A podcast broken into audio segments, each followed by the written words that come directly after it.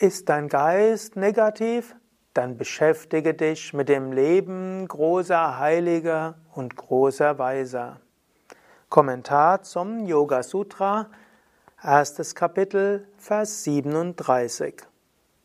Mein Name Sukadev von www.yoga-vidya.de Der 37. Vers des ersten Kapitels Yoga Sutra bedeutet, oder durch Konzentration auf jemanden, dessen Geist den Bereich von Gier und Verhaftung transzendiert hat. Oder auf Sanskrit Vitaraga Vishayam Vachitam.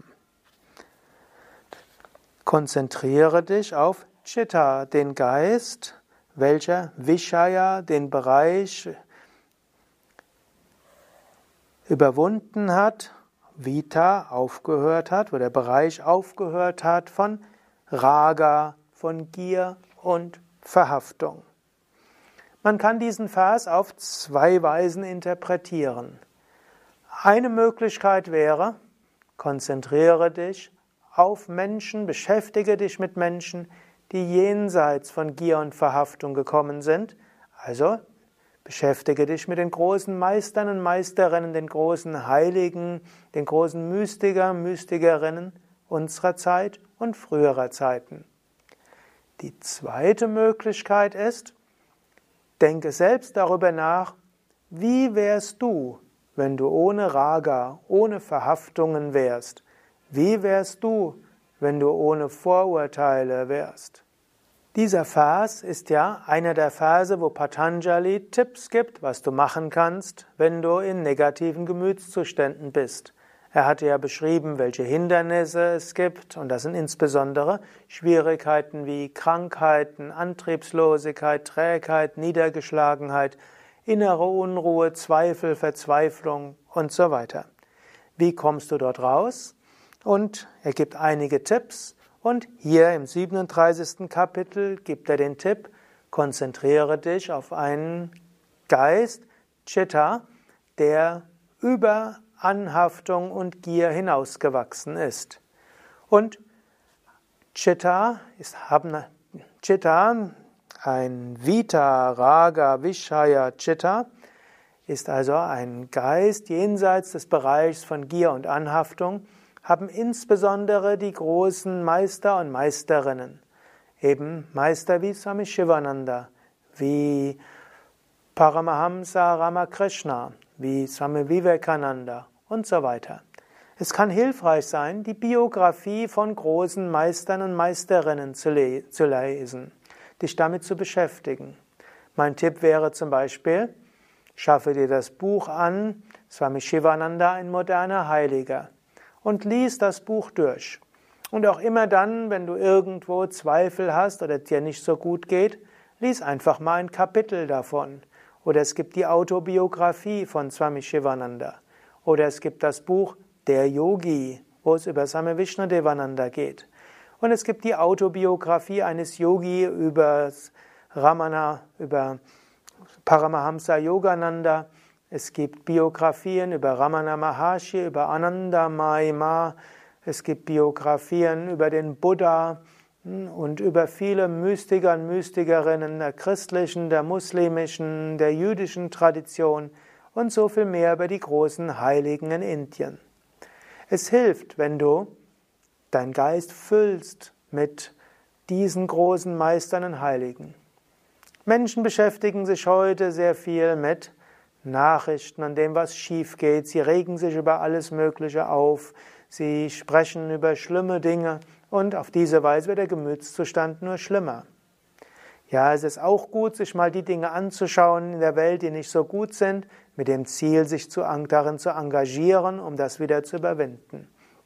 Aber normalerweise würde man sagen, beschäftige dich zu 80 Prozent mit Positivem. Und dieses Positive erhebt dich und gibt dir dann Kraft. Und dann beschäftige dich vielleicht ein paar Prozent, müssen ja nicht gleich die, die verbliebenen 20 Prozent sein, ein paar Prozent mit dem Negativen, mit dem Wunsch, daran etwas zu ändern. Die ganze Zeit dich mit Negativem zu beschäftigen, führt nicht dazu, dass du nachher die Kraft hast, dich zu engagieren. Es führt zu einer Verzweiflung und, ja, und Ohnmacht. Beschäftige dich mit dem Geist von Menschen, die erhaben sind und höhere Bewusstseinsebenen erlangt haben. Es gibt ja auch schöne YouTube-Videos über die großen Heiligen und Weisen. Es gibt Biografien, Autobiografien als Buch oder E-Book. Und es gibt auch Hörsendungen über große Weise und Heilige. Das wäre mein Tipp. Beschäftige dich damit. Das wäre auch der Tipp von Patanjali. Eine zweite Weise wäre auch, du könntest überlegen, angenommen Swami Shivananda wäre in meiner Situation, wie würde er es machen? Hm, das habe ich schon öfters mal in Yoga-Zentren oder auch im Ashram erlebt, dass wir einfach mal gesagt haben, wie wird, was würde Swami Shivananda tun? Oder auch manchmal, wenn wir Schwierigkeiten im Ashram haben, können wir auch überlegen, was würde Swami Shivananda tun? Was würde Swami Vishnudevananda tun? Nachher kann man zwar immer noch sagen, nee, wir sind nicht Swami Shivananda, Swami Vishnudevananda, wir sind in einer anderen Zeit, in einem anderen Ort, müssen es deshalb so machen. Aber schon allein dadurch, dass wir darüber nachdenken, wie würde Swami Shivananda es machen, bekommt das Ganze eine andere Perspektive. Es bekommt eine andere Leichtigkeit. Natürlich, um das zu wissen, ist es gut, sich mit Swami Shivananda zu beschäftigen. Jenseits der beiden Bücher gibt es auch noch die Bücher Integraler Yoga und Shivananda Yoga oder auch Swami Shivananda im täglichen Leben sind, oder die Botschaft Swami Shivanandas. All das sind Bücher, wo du herausfinden kannst, wie würde Swami Shivananda handeln, wie hat er in solchen Situationen gehandelt. Und das bringt dich erstmal raus. Es erhebt dein Geist, es macht dich leicht. Danach kannst du noch überlegen, und wie handelst du? Eine weitere Interpretation von diesem Vers wäre, wie wärst du, wenn du ohne Anhaftung wärst? Wie wärst du, wenn du ohne Gier wärst? Wie würdest du in dieser Situation handeln? Und eventuell kannst, kannst du ja auch nicht nur überlegen, wie wäre ich, sondern in dem Moment, wo du überlegst, angenommen, ich würde jetzt ohne Gier und ohne Verhaftung und ohne Kränkung sein, dann würde ich so und so sein. Manchmal ändert er sofort deinen Gemütszustand. Wenn du dich also über etwas geärgert hast und deshalb die Neigung hast, jetzt sofort loszubrüllen oder irgendeine bösartige E-Mail zu schicken oder den Kram hinzuwerfen, halte einen Moment inne und sage, angenommen, ich hätte ein Chitta Vita Raga Vishaya. Ich hätte einen Gemütszustand, welches, welcher über den Bereich von Gier und Anhaftung hinausgewachsen wäre. Wie würde ich jetzt reagieren? Oder auch von einem neutralen Standpunkt, der über mich selbst hinausgeht, was wäre jetzt das Richtige? Und diesen Standpunkt einzunehmen ist nicht immer so leicht, aber doch so wichtig.